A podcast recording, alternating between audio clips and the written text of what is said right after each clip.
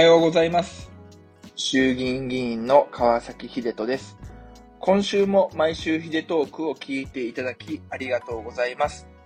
この配信では私川崎秀人の政治活動の中で気づいたことや思ったこと、自治ネタ、ぶっちゃけ話などをお話ししてます。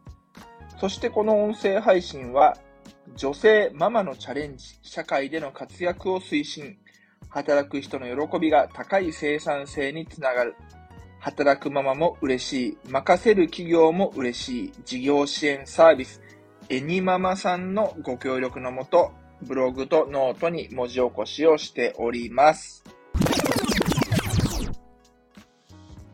さあさあ、そういうわけで今週も始まりました。毎週ヒデトークなんですけれども、実はこの回からですね、微妙な変化が起きてます。何かというとですね、僕のこの毎週ヒデトーク、いつもね、ブログに文字起こしをしてるんですけれども、えー、今回からエニママさんという会社に外注することにしました。イェーイ。いや、あのね、いつもね、結構めんどくさかったんですよ、この文字起こしすんの。なんで文字起こしなんか始めちゃったんだろうって、ほんと後悔するくらいね、結構めんどくさくて。で、これが僕のね、こう稼働を奪っちゃうので、なんとかなんねえかなというふうに思っていて、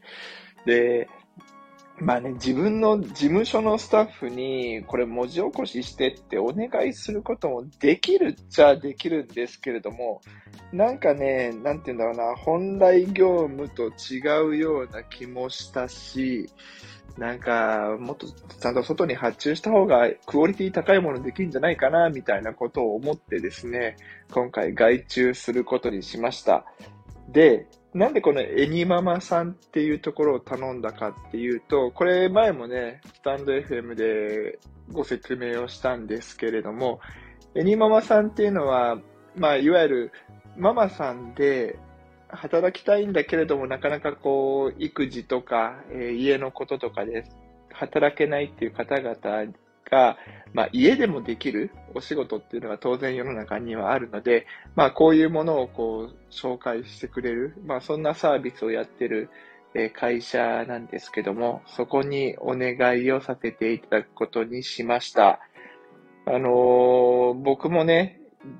一応政治家として男女共同参画、もっと女性にね、活躍してもらいたいなというふうに思っているので、やっぱりママさんたちがいろんなこうデジタルが発達していく中でも働きやすいっていうことがね、あの、ママさんたちにも感じてほしいし、こう僕みたいな発注者側の人も、あ、全然、その家で業務してもらってても全然クオリティ高いものできるじゃんっていうことが、なんかお互いに分かってもらえると、もっともっとこういった新しい働き方っていうのが生まれてきて、えー、女性も活躍しやすいんじゃないかなと思ってですね、今回このエニママさんに、えー、発注をさせていただきました。前にもチラシを頼んだことがあったんですけれども、今回は、えー、この文字起こしを毎週手伝ってもらいます。まあそんなこんなでですね、えー、今日はえー、絵本支援の NFT ってすげえっていうタイトルでお話をしようと思っています。あの、ツイッターでつぶやいたらね、結構反響が良かったんで、まあ、それについてちょっと解説みたいなところなんですけれども、まあ、NFT ってね、みんな言葉くらいはもうそろそろ聞いたことあるんじゃないかなというふうに思うんですけれども、まあ、このスタイフでもね、NFT の話をしている方々もかなり増えてきたんですけれども、まあ、めちゃくちゃ簡単に言っちゃうと、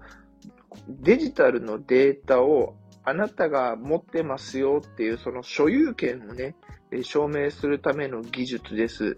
まあ、あの正直、これ所有権じゃなくて正しくは保有権って言うんですけれども、まあ世の中いろんなこう、例えば写真アイドルの写真とかってもコピーし放題なんだけれども、いやいや、この写真はあなたしか持ってませんよっていうことを証明してくれるための技術が、このブロックチェーンというものを用いてできるようになりました。なので、この NFT が出始めた時はですね、あの、ビープルさんっていうアーティストさんの絵が、デジタルアートがね、76億円で売れるみたいなところがあって、どちらかというとそのアートの方に最初は注目がいってたんですけれども、だんだんそこから世の中変わってきてですね、あの、いわゆる証明書としてのこの NFT っていうものが結構流行ってきてるんですね。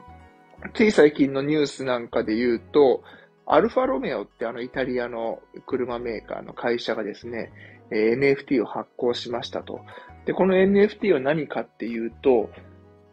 車を最初誰が買って、で、どこで整備して、どういう整備をしたかみたいなもののこう記録がですね、全部こう NFT で、えー、確認できるっていう仕組みなんですね。ブロックチェーンっていうのは本当に嘘がつけない仕組みなので、やっぱりこうしたものを使うことによって、あ、この車はちゃんとしたワンオーナーなんだなとか、ちゃんとした会社で整備されてんだな、どこが壊れてこういう部品に変えたんだな、みたいなものが NFT で証明できるっていうような技術ができてきたんですね。まあ、それとか、あとは、えー、前 SBT ってっていうのを、回をね、僕がやった時にえー、言ったんですけれども、いわゆる学校の卒業証明書とか、こうしたものもですね、NFT でできるようになってます。で、今回のその僕がつぶやいた絵本支援の NFT って何なんっていうことなんですけども、これはですね、えっ、と、キングコングの西野昭弘さんがやってる会社、やってる会社でいいのかな？の会社でですね、えー、取り組んでる事業で、まあ、西野昭弘さんって、まあ、お笑い芸人でありながら、えっ、ー、と、絵本作家として有名だと思うんです。で、その、えー、彼が書いた絵本を保育園とかに、えー、寄付する？寄付するためのお金をこう募って、寄付した方に対して、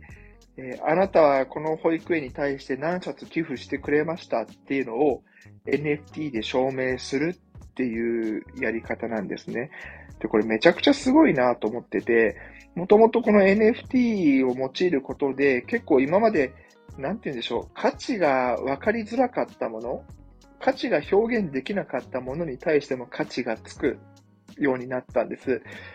例えば、僕の例で言うと、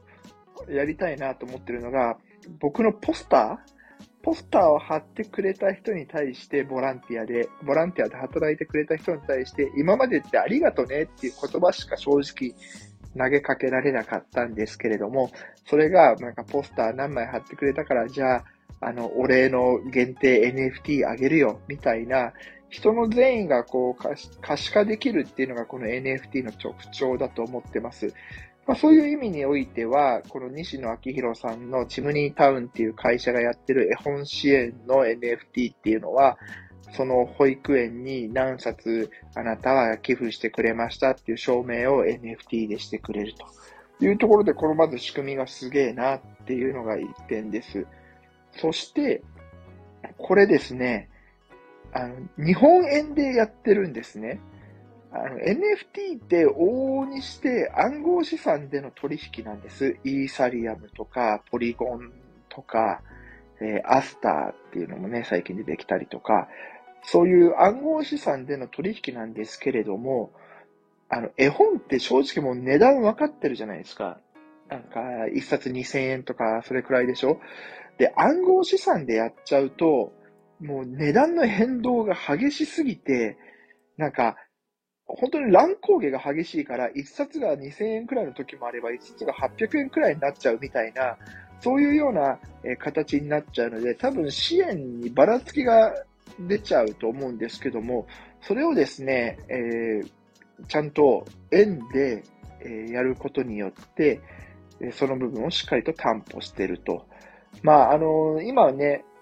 我々政治家の方でも、あるいは政府の金融庁とかの方でもですね、ステーブルコインっていうこう価格が変動しない暗号資産っていうものもいろいろ検討には入っているんですけども、まだそういう段階ではないので、えー、この日本円っていうところでやってくれてるんだと思います。まあ仕組みとしては日本円で、えー、寄付をしてくれたら、NFT を転送する、トランスファーするっていう多分やり方なんだと思うんです。僕もちょっと詳細はわかんないんですけども、なぜ寄付の金額結構高いんで、僕がとても絵本寄付できるような金額じゃなかったので、あの、ちょっとここは想像で喋っちゃってるんですけれども、えー、そういう形でやってました。いいですね。この支援したという証明を紙で出すんじゃなくて、こういうデジタルで発行するっていうところを考えたときには、NFT っていうものを使えばきちんと裏書き、証明ができるっていう特性があるし、なんだったら最近、インスタグラムの方では、ただ写真を撮ってね、アップするだけの機能じゃなくて、その NFT をあのフィードに載せるデジタルコレクティブっていう機能も出てきたので、もしね、あの僕がこういうところに寄付したよっていうのを、こう皆さんに発表したい、自慢したいようであれば、その機能を使えば、インスタ上にも出てくるということで、かなり汎用性も高いのかなというふうに思ってます。こういう形でですね、NFT というものを使って、こう、投資とか寄付とか、今まで日本があんまり馴染まなかったところ、日本人があんまりやってこなかったところがですね、一気に加速すれば、いろんなことがまた新たな道が開けてくるんじゃないかなというふうに思います。アメリカとかはね、結構そういった投資文化っていうのがあって、日本も最近はこう、スタートアップに対する投資とか、こういうものもちょっとずつ出てきたんですけども、なかなかやっぱり投資とか寄付とかっていうところに慣れてないところがあるので、えこうしたことで広がればいいかなというふうに思っています。なんだったら僕自身もですね、自分の、え、政治活動に対して寄付いただいた方とか、助けてくれた方に対して、なんかそれを証明できる NFT なんか出せればいいかなというふうに思っています。えー、というわけで、今日はですね、えー、本支援の NFT とはというタイトルでお送りいたしました。最後はお知らせです。僕が運営している自民党オンラインサロン LDP ミエ2では、インスタの画像の解説やみんなと一緒に国政報告会などの企画をしたり、このスタイフの限定配信なんかもしています。参加資格は僕の自民党員になっていただくことです。年会費4000円かかりますけれども、まあ僕に毎月牛丼1杯おごってると思って、ぜひぜひ加入してください。詳しくは僕のホームページをご覧ください。それでは今週も張り切っていきましょう。じゃあね。